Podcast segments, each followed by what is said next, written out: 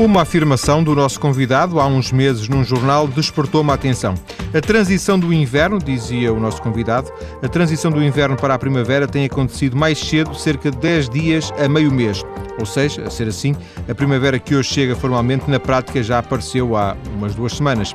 Pedro Viterbo, doutorado em Física, é o coordenador científico do Instituto de Meteorologia e lidera uma equipa portuguesa que prepara os cenários climáticos para o próximo relatório do painel intergovernamental para as alterações climáticas a publicar em 2013. Muito boa tarde, Pedro. Boa tarde. Viva.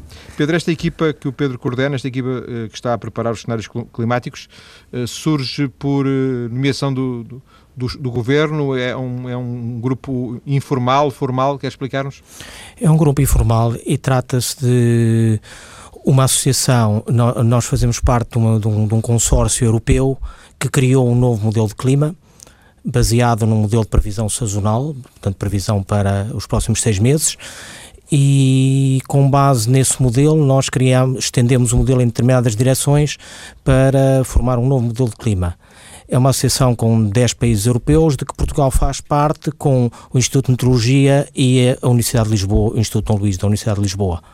Quando fala em modelo de clima, modelo de clima é uma é das suas áreas eh, de intervenção preferenciais, não é? Exatamente. Eh, eu fiz a minha carreira científica eh, até há cinco anos fora de Portugal e desenvolvi modelos modelos de clima, em particular, como os modelos de clima podem representar a interação entre a atmosfera e a superfície. No fundo, o modelo de clima serve para, por exemplo, ao nível da previsão, eh, podermos eh, ter previsões, eh, estudar, estudando esses modelos, ter previsões de clima mais acertadas? Será isso? Ou corrija-me se estiver enganado, como é evidente. Uh, genericamente, é verdade. O modelo de clima permite-nos obter conhecendo a evolução dos fatores que os condicionam, e desses, portanto, há fatores eh, astronómicos que nós conhecemos, Uh, nós conhecemos a energia que está no topo da, energia no topo da atmosfera, a energia solar no topo da atmosfera, portanto isso é um fator astronómico que se, que se conhece. Uh, nós conhecemos uh, outros fatores da órbita da Terra, por exemplo, que não variam muito numa escala de 100 anos, mas há, outro, há um terceiro fator, que é o fator antropogénico, devido à, influência das atividades humanas, que é preciso ser estimado para os próximos 100 anos.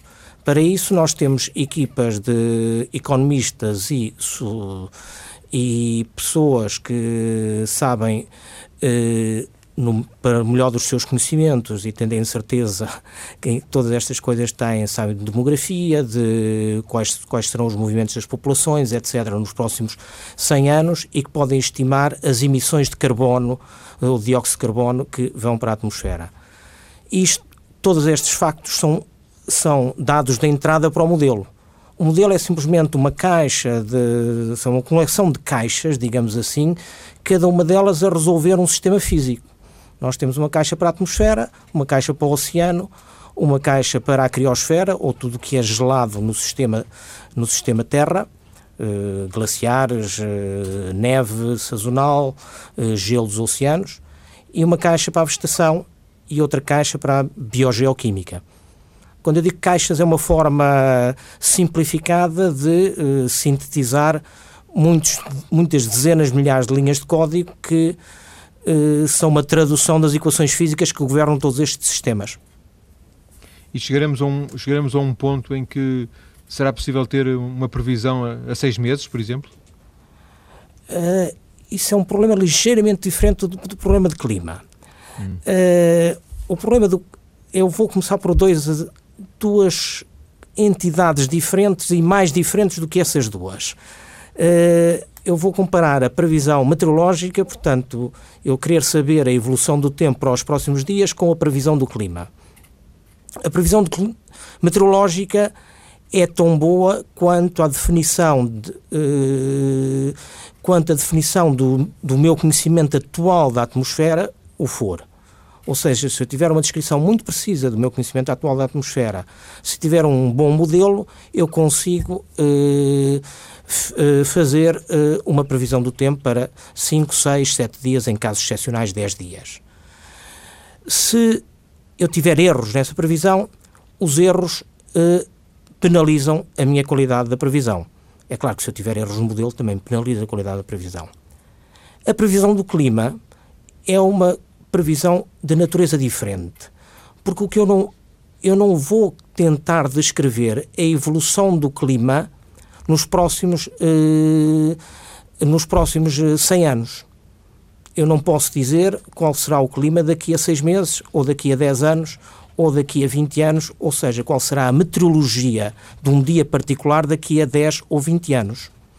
A meteorologia é, que aquilo, é aquilo que acontece num dia em particular. Sim, sim. O clima é uma média das condições que acontecem numa determinada década ou num determinado grupo de 30 anos. A Organização Meteorológica Mundial, que é quem regula estas coisas, convencionou que fosse 30 anos. Portanto, o que eu estou a, a fazer é tentar prever daqui a 50 anos qual será a distribuição de dias quentes e dias frios nas diferentes estações do ano num determinado local. Mas é a distribuição, não é exatamente a descrição exata. Sim, sim. E esses são os tais, os tais cenários climáticos de que eu falava esses são os tais no, cenários início, climáticos, exatamente. para o tal relatório que, que será publicado em 2013. Exatamente. Cada país dará o seu contributo no sentido em que cada país apresenta uma área específica, há vários países a confluir. Quer explicar-nos como é que funciona? É uma, é uma organização autónoma dos investigadores. É, o que há centros de investigação é, que desenvolvem modelos e que submetem os modelos, submetem os resultados dos modelos que foram todos conseguidos dentro dos mesmos protocolos a uma organização internacional que é o painel intergovernamental para uh, as alterações uh, climáticas. Uh, vulgo IPCC, as pessoas conhecem porque o IPCC ganhou o Prémio Nobel da Paz uh, aqui há dois anos. O que acontece é que no último relatório do IPCC houve cerca de 30 uma trintena de modelos. Espera-se que neste relatório haja cerca de 50, 60 modelos. Na Europa há, não há muito mais do que, do que 5 ou 6. E modelos significa resultados de trabalhos de investigação que estão a ser feitos em, eh, por investigadores de um ou mais países e, e que os apresentam. Exatamente. É isso. Exatamente. Pedro, esta, a sua área de, doutoramento foi a física, mas a física não, não, não teria necessariamente que acabar na, na, no clima, não é? Houve aqui uma derivação ou não? Uh, de certa forma. Uh, a física é mais ligado para, e mesmo provavelmente quando eu entrei para, para a faculdade pensava noutras coisas que não o, uh, as ciências climáticas. Uh, as pessoas ligam mais a física, pronto, ou energia, a física nuclear, ou física atómica, ou física das partículas, ou outros ramos que não o clima. De facto, as ciências atmosféricas são um desafio porque são, colocam problemas matemáticos muito, muito particulares, e, por outro lado, são um desafio porque eh, temos eh, problemas que têm impacto, ou solução desses problemas, ou um apontamento para a solução desses problemas, tem um impacto junto da vida das pessoas. Portanto, é um desafio particularmente gratificante. E as ciências climáticas chegaram, uh, começou a interessar-se já, já em Portugal uh, quando regressa ou, ou, na, ou no pós-doutoramento? Ou ainda Não, antes do doutoramento? Muito antes do doutoramento. Pronto, quando acabei, quando acabei o meu curso já tinha enveredado por essa área. Portanto, eu depois fiz o doutoramento enquanto estava fora do país, mas quando acabei o meu curso já tinha decidido que uh, era, era aquilo que queria fazer e, de facto, fui trabalhar para uma organização internacional que desenvolvia modelos uh, de previsão de tempo e de clima. Eh, esta questão das alterações climáticas, eh, que eu imagino que seja uma área em que está bastante envolvido, portanto, é, é, é um pouco, é muito por aí que passa o, seu trabalho. Eh, é, é, uma coisa relativamente recente, não sei, quando, quando começou a estudar, esta, já se falava em alterações climáticas? não, falava-se em clima. Uh, falava-se em clima e o clima era entendido ainda nessa altura como, uh, como qualquer coisa estática ou que mudava na escala de cent, milhares de anos. Uh, portanto, há ciclos climáticos associados à oscilação da órbita da Terra em torno do Sol. Mas tem, são ciclos que são de 11 mil, 22 mil, 40 mil anos. Portanto, há, há, três ciclos particulares que têm essas periodicidades. A ideia de que o clima pode variar por influência de, antropogénica é uma ideia por, recente. Por, por, culpa dos humanos. Ou, por culpa dos humanos, exatamente. Ou, é, é, recente, é uma ideia que só começa a consolidar-se em 1908, nos anos 80, no final dos anos 80. E é uma ideia ainda, imagino, bastante polémica. O, o Pedro costuma eh, discutir com, com, com, os céticos, não tem paciência, já entrou em algum tipo de, de, de debates com, entre, os, entre os prós, entre o sim e o não? estas questões das alterações climáticas? Já entrei em alguns debates, já entrei em alguns debates. É um bocado difícil. Uh, eu compreendo que, as, uh, que haja um ceticismo. Uh, o ceticismo é uma forma de estar em ciência. É mais difícil de aceitar um ceticismo não razoável, ou seja, um ceticismo que não é fundamentado por hipóteses científicas e por, por qualquer coisa que sobrevive, sobrevive ao método científico de facto nós temos em termos de alterações climáticas, nós temos uma hipótese que é uh, aquilo, o melhor conhecimento da evolução do clima até agora e das observações que temos disponíveis é de que não há qualquer dúvida sobre o aquecimento climático eh, ou as, as, mudanças climáticas existirem nos últimos 50 anos. Não há qualquer dúvida sobre o facto de estarmos eh, a aquecer do ponto de vista global e é razoavelmente, é muito razoavelmente seguro que esse aquecimento é devido eh, aumento dos gases de efeito de estufa. Aumento esse que é, resulta das atividades humanas. Eh, quem quiser apresentar outras propostas de explicação terá que seguir o método científico. O método científico é exatamente fazer uma previsão que seja falsificável. Ou seja, se eu quiser ter um modelo alternativo para explicar a realidade, eu preciso dizer se daqui a 10 anos não acontecer este fenómeno, ou daqui a 20 anos não acontecer este fenómeno, eu estarei errado. E é isso que eu estaria à espera que os céticos, aquelas, aquele conjunto de pessoas que não acredita até agora em que a explicação das alterações climáticas seja uh, devido às alterações uh, induzidas pelo homem, eh, eu esperaria que os céticos apresentassem uma hipótese falsificável. Mas não, não tem havido, para já, uma explicação razoável do seu ponto de vista? Não, não há, não há nenhuma explicação, uh, do, do, meu ponto de vista, não há nenhuma explicação credível. O outro problema que, que eu tenho com os céticos é que é uma comunidade que não uh, intervém da mesma maneira que o conhecimento científico normalmente avança. O conhecimento científico avança por hipóteses, eh, por eh, testar hipóteses, escrever um relatório sobre, sobre, esse, sobre essas hipóteses, sobre esse teste e publicá-los ou tentar publicá-los em revistas internacionais que têm comitês de leitura que decidem se são ou não são eh, trabalhos sólidos. Portanto, é dessa maneira que a ciência avança e é dessa maneira que a ciência tem como um todo que o sistema científico tem de escrutinar aquilo, o tri, de separar, digamos assim, o trigo, o trigo do joio. Há muito poucas, há muito poucas publicações dos céticos sobre, eh, sobre alterações climáticas que, cons, que confirmem aquilo que eles eh, defendem. E para mim, sendo praticante da investigação e obedecendo a estes protocolos de investigação, tendo obedecido a estes protocolos de investigação dos últimos 20, 25 anos, é-me difícil uh, aceitar essa forma de trabalhar.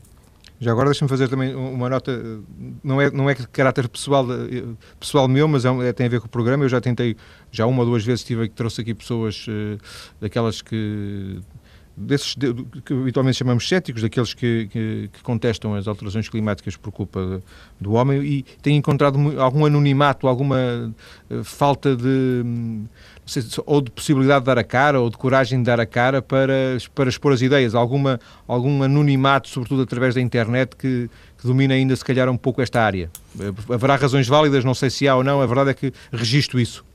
Eh, é difícil perceber, eu vejo muito muitas opiniões e, e pouca fundamentação. Uh, passando por, pelos blogs, por diversos blogs, uh, vejo mais opiniões do que fundamentação. Uh, na verdade, é difícil. céticos é uma forma muito, muito genérica de referir toda uma comunidade.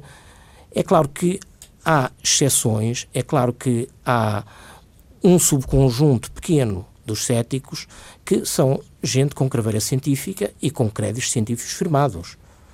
E é claro que eh, não se pode passar uma esponja sobre tudo que os céticos dizem. É claro que eles têm razão em alertar de diversas falhas que já aconteceram eh, naquilo que eh, foram hipóteses apresentadas e que não sobreviveram ao teste do tempo.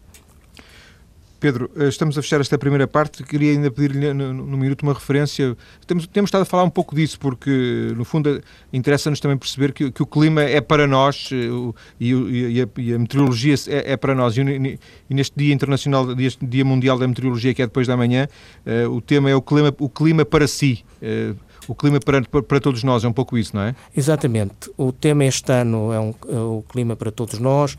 O Dia Mundial da Meteorologia é qualquer coisa que se celebra todos os anos e cada ano tem um tema decidido pela Organização Meteorológica Mundial. A ideia deste tema é um bocado na sequência de, de um movimento que se tem sentido na Organização Meteorológica Mundial, passar um bocado para uh, a meteorologia passá-la de, um, de uma comunidade que serve sobretudo a previsão do tempo para uma comunidade que consegue responder aos desafios de toda a humanidade com a previsão do clima. Nós sabemos que, acreditemos ou não uh, na origem de, das alterações climáticas, as alterações climáticas existem uh, e, acredito, e é óbvio que vão ter impactos em todos os setores da sociedade. Portanto, a ideia da Organização Meteorológica Mundial é que é muito importante que toda, toda a comunidade meteorológica se rearranje de forma a poder uh, responder a esses desafios da sociedade. Pedro, vamos ficar por aqui então. Depois das notícias, vou tentar perceber junto de si esta ideia de que a primavera, neste caso concreto, a primavera já chegou há algum tempo. Até já. Estou hoje a conversar com o físico Pedro Viterbo, coordenador científico do Instituto de Meteorologia, ele que lidera uma equipa portuguesa que prepara os cenários climáticos para o próximo relatório do painel intergovernamental para as alterações climáticas, IPCC.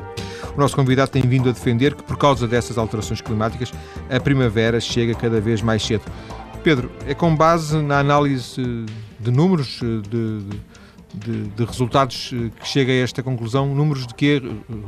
Resultados de quê? Uh, é no fundo é uma maneira de dizer uh, aquilo que se tem dito que há uh, que, que, o verão é mais quente e que o inverno, a chuva no inverno acaba mais cedo. Eu explico. Para começar, a primavera é uma forma poética de dizer as coisas. A primavera astronómica não muda. Aliás, ela muda aos poucos na, na, na vida de um indivíduo muda provavelmente 6 ou 7 horas, ou, ou dessa ordem de grandeza, entre, entre 6 a 24 horas. A primavera é definida astronomicamente como um momento em que o Sol, eh, é o chamado equinócio, o momento em que o Sol está na vertical eh, quando eh, ao meio-dia solar em cima do Equador. E, e, a primavera, é, há dois momentos desses, um quando o Sol se desloca para norte, eu estou a descrever isto de uma, de uma forma eh, centrada na Terra, o que se passa não é, é exatamente o contrário, mas para, para um observador que está na é? Terra, exatamente. Eh, e quando o Sol vai para norte, eh, chegamos ao verão no hemisfério norte e quando o Sol se está a deslocar para sul, eh, estamos a ver, eh, temos o, o equinócio de, de outono e depois temos o solstício de inverno. Solstício. Portanto, essa, isso não, para além das variações astronómicas, que não são muito importantes, são umas horas, como eu já disse, isso não muda, evidentemente. No entanto, aquilo que muda é uh, a maneira de dizer tem a ver com os efeitos que há é, pode-se dizer isso porque a primavera é definida de muitas outras a maneiras. A representação que nós temos, a representação coletiva que nós temos das estações, não é? Exatamente. Nós sabemos que a primavera é mais quentinha, é mais agradável, tem mais sol, e as plantas sabem muito bem quando devem fazer todo, quando devem eh, começar o seu ciclo fonológico e acordar da letargia do inverno para começarem a florescer uh, e a, a, dar fruto, portanto, para começarem a sua atividade uh, biológica. Uh, e essa atividade é condicionada em muito pela quantidade de radiação solar e pela temperatura.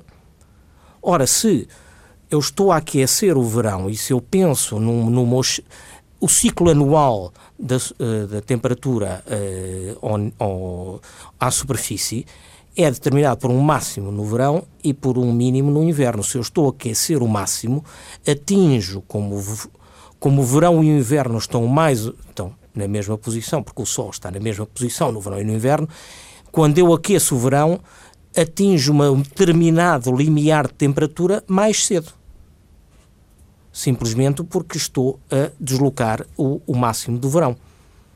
Ora, atingindo esse limiar de temperatura mais cedo, quer dizer que as plantas começam a ser ativas mais cedo. E quer dizer que, evidentemente, todas as atividades turísticas que são associadas com uma determinada temperatura de conforto começam mais cedo. Quer dizer que eu posso desligar os aquecimentos mais cedo se tiver um aquecimento em casa. Tudo isto em média, evidentemente, há flutuações, mas tudo isto em média e isso um, um cientista pode fazer uma afirmação desta, destas estudando quantos anos para trás, comparando. Porque depois, no, no, uma coisa é aquela ideia que nós temos do, do, isto está mais quente, está mais frio, mas isso não tem, não tem propriamente dito valor nenhum. Isto tem que se estudar uh, precipitações, temperaturas, etc., não é? Exatamente. Como, como eu já disse atrás, uh, temos uh, o, a variabilidade climática é tão grande mesmo que o clima não mudasse, a variabilidade é tão grande que o seu olhar para os registros de um ano, dois anos, num determinado local, teriam uma percepção completamente errada daquilo que poderia ser uh, uh, o, o clima desse mesmo local. Eu vou dar um exemplo muito simples. Imagine que colocávamos um observador que nunca tinha vindo a Lisboa no meio da segunda circular às oito e meia da manhã. É claro que o colocávamos sistematicamente ao domingo ou sistematicamente aos dias de semana, ele conseguia distinguir os dois tipos de populações em muito pouco tempo. Nos dias de semana estava parado e no, uh, ao, domingo, uh, ao domingo circulava. Se eu colocar às segundas e às terças e depois daqui a uma semana voltar às quartas e quintas, etc., eu preciso muitos dias para verificar que estou a entrar, uh, que, que caracteriza um sistema. Tem que perceber se há diferenças entre eles. Exatamente. Portanto, eu preciso de num sinal que tem muitas variações, eu preciso de muitos valores para tirar uma média que seja uh, razoavelmente credível. Convencionou-se que isso era 30 anos. E no passado, até, até à década de 80, acreditava-se que esses 30 anos eram imutáveis. Uh, acreditava-se que não havia, uh, que as oscilações eram pequenas entre períodos de 30 anos. Neste momento não é o caso. Nos últimos 50 anos a temperatura aqueceu globalmente e a temperatura uh, e a precipitação teve variações apreciáveis, essas eh, que não se fazem sentir do ponto de vista global, mas que se fazem sentir mais regionalmente. A regra, a regra essencial é que eu preciso de muitos dados e dados de muitos sítios. Se eu quiser tirar alguma conclusão sobre Lisboa, ou sobre um Sintra, ou sobre qualquer uh, localidade em qualquer parte do mundo, eu preciso de muito mais dados se quiser, eh, do que se quiser caracterizar a evolução do clima no globo inteiro. Porque no globo inteiro estou a fazer uma média eh, de todo o globo, portanto já estou a fazer uma média espacial muito maior e preciso de uma menor média temporal. Quanto mais apertada é a malha, mais difícil se torna fazer isso. Exatamente. Mais difícil se torna eh, dizer, eh, fazer uma afirmação que seja credível ou do ponto de vista estatístico. O Pedro dizia nessa, nessa citação que eu guardei e que, que me levou a, a fazer-lhe esse convite, dizia 10 dias a meio mês, uh, portanto 10 a 15 dias. Uh, há ainda aqui uma, uma margem porque é preciso ainda mais tempo para perceber qual é, digamos assim, a apertar mais esta margem? Eh, eu diria que não. Há uma margem porque as variações. Haverá são... sempre, esta, esta, Haverá esta, sempre esta margem. margem porque há um desconhecimento intrínseco. Haverá sempre esta margem porque há uma variação de ponto para ponto, eh, mesmo se considerarmos uma, a Península Ibérica, que já é uma área razoável de 600 por 600 km quadrados. Eh, mesmo para a Península Ibérica haverá sempre uma margem de incerteza e, e há uma grande variabilidade dentro dos, dos diferentes regiões da, da, da, Península Ibérica. Portanto, por isso é que é preferível uh, ter prudência e, e, colocar uma banda de, de, valores, mais do que um valor específico, não faz muito sentido. Este, estes valores, esta, digamos, esta conclusão a que o Pedro chegou, uh, aplica-se a Portugal, mas eu imagino que haja características comuns, a, a, pelo menos à Europa Ocidental, será isso? É uma conclusão que se aplica em, em geral uh, a quase todo o hemisfério norte. Uh, na, na, se, uh, pronto, evidentemente é uma conclusão de latitudes médias, onde há estações do ano bem marcadas, onde há primavera, verão, outono e inverno. É, não posso não posso traduzi-la numa maneira tão poética, digamos assim, eh, nos trópicos, que tem estação chuva e estação, uma ou mais, uma ou duas estações chuvosas e depois tem uma estação seca entre elas. Eh, mas é eu diria que é uma conclusão genérica para o hemisfério norte. Às vezes, eh, quando se fala destas questões, aparecem previsões, às vezes não são bem previsões, são mais projeções, até se calhar alguma futurologia dizendo que no futuro, daqui a 20 ou 30 anos, teremos apenas duas no nosso hemisfério, né, onde vivemos agora, né, nesta zona do, do, do, mundo, teremos apenas duas grandes estações. Eh, acha que isso faz algum sentido? Nem mesmo nas previsões mais extremas, uh, uh, e quando eu digo as previsões mais extremas são aquelas que consideram um maior, um crescimento mais descontrolado dos gases de efeito estufa e para aqueles modelos que têm a maior sensibilidade a esse crescimento, portanto, repito, nem mesmo nas, condi nas, nas condições mais extremas ou nos cenários mais extremos isso vai acontecer. Vai haver sempre estações do ano, o Sol é sempre o grande determinante uh, da oscilação anual. Mas entre uma estação que seria a estação do sol e uma estação que seria a estação do, da, da chuva e do frio, eh, de alguma forma tendem a atenuar-se essas subtilezas que seriam o outono e a primavera. Faz, faz sentido isto? Serão mais curtos e, sobretudo, eh, aquilo que vai acontecer é que há maior, aquilo que parece que acontece de acordo com os cenários, é que é maior a variabilidade climática é, nas eh, estações. Portanto, o que nós estamos a esperar, para dar um exemplo do, do, do verão, eh, nós estamos a esperar nas latitudes de, por volta de 40, 40 a 50 norte, ou de, de 35 a 55 norte, nós estamos a esperar vagas de calor mais intensas e mais prolongadas nos verões, sistematicamente, no, daqui, a, daqui a 50 a 100 anos. Nós estamos a esperar de oscilações maiores entre uh, anos secos e anos úmidos, portanto, maior frequência de eventos extremos de anos secos e anos úmidos. Portanto, isso sim é qualquer coisa que nós podemos dizer que vai acontecer.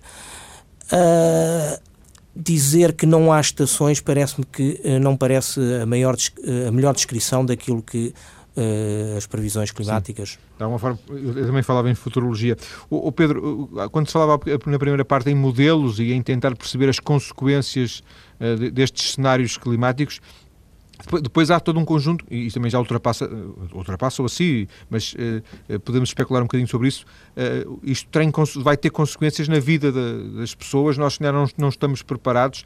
A começar, por exemplo, a, dizia as plantas, elas começam mais, mais cedo a sua uh, acordam mais cedo para, para, em vez de ser em março ou em abril, já estão em fevereiro, já estão a florir.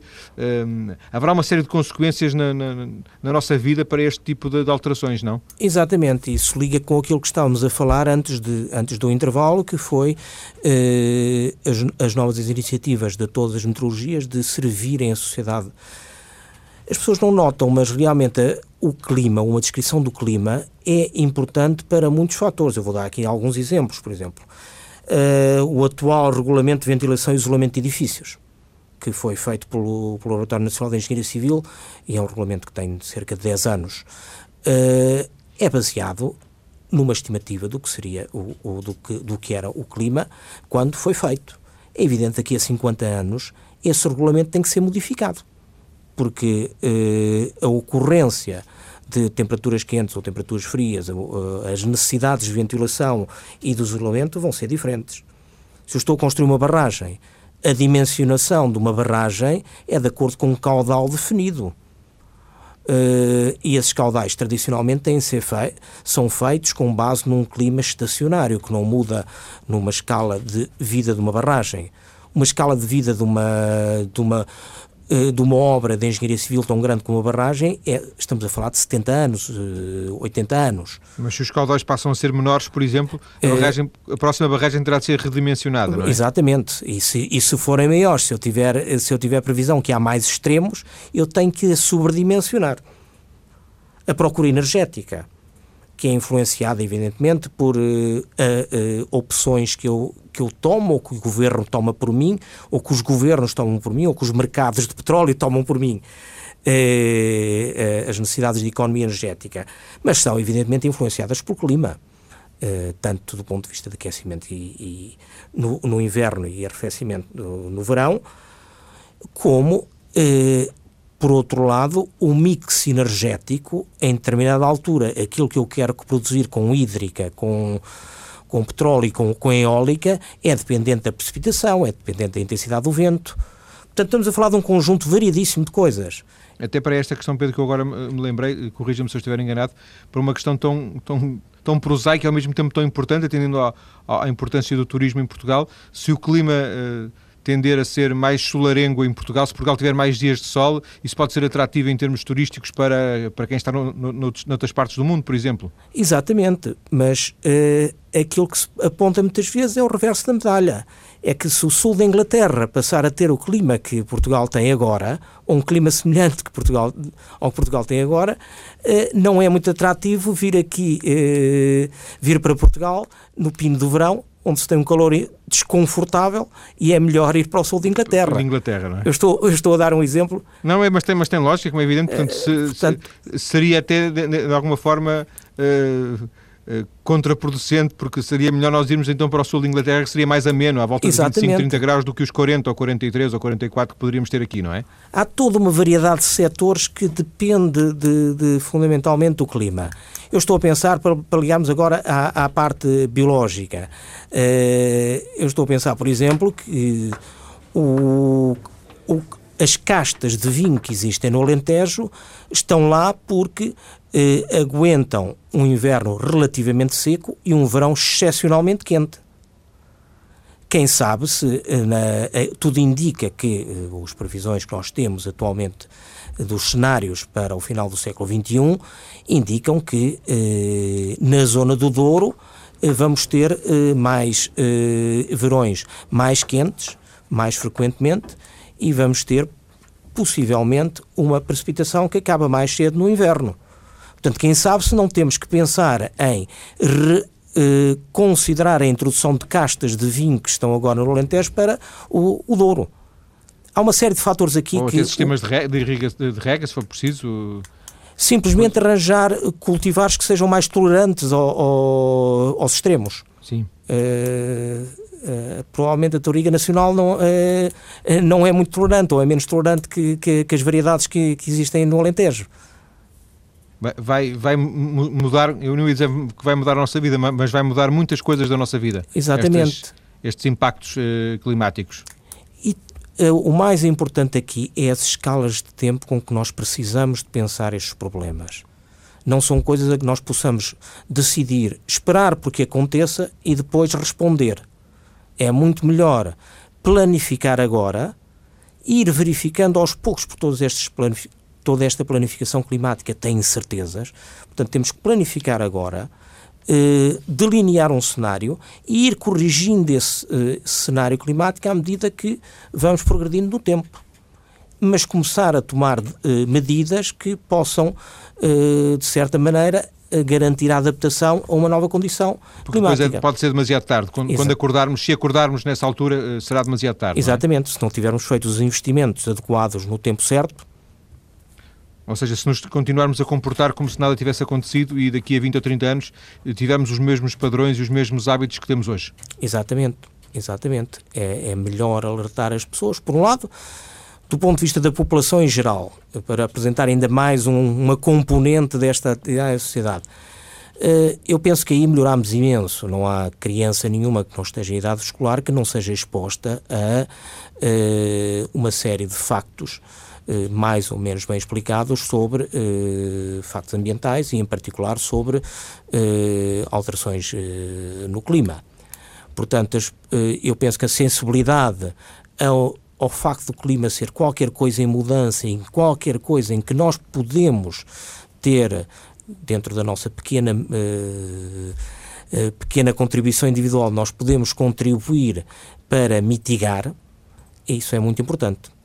A começar, por exemplo, por um gesto tão simples como a, como a reciclagem, que vai evitar que, por exemplo, haja menos uh, queima de resíduos uh, e menos uh, libertação de dióxido de carbono, por exemplo. Exatamente, a começar por quando há opções, ou, ou então quando há opções de arranjar um, andar de transporte coletivo em lugar de andar de carro, limitar as saídas ao estritamente necessário quando se pede o carro, eh, exigir dos autarcas que criem cidades que sejam uh, realmente habitáveis para a população, que não criem cidades onde as, uh, as zonas de, de, compra estejam completamente individualizadas e num sítio muito diferente das zonas de habitação, porque isso obriga a transporte de uns para os outros e a, e a emissão de, de, de, gases de efeito de estufa. Portanto, há todo um, um mecanismo de ordenamento do território, urbano e não urbano, que... Tem que estar adaptado a esta nova realidade. Exatamente. Pedro, agradeço-lhe ter vindo à TSF para esta conversa. Um, foi um prazer. Muito obrigado e muito boa tarde. O prazer foi todo meu. Muito obrigado, João Paulo, por me ter convidado.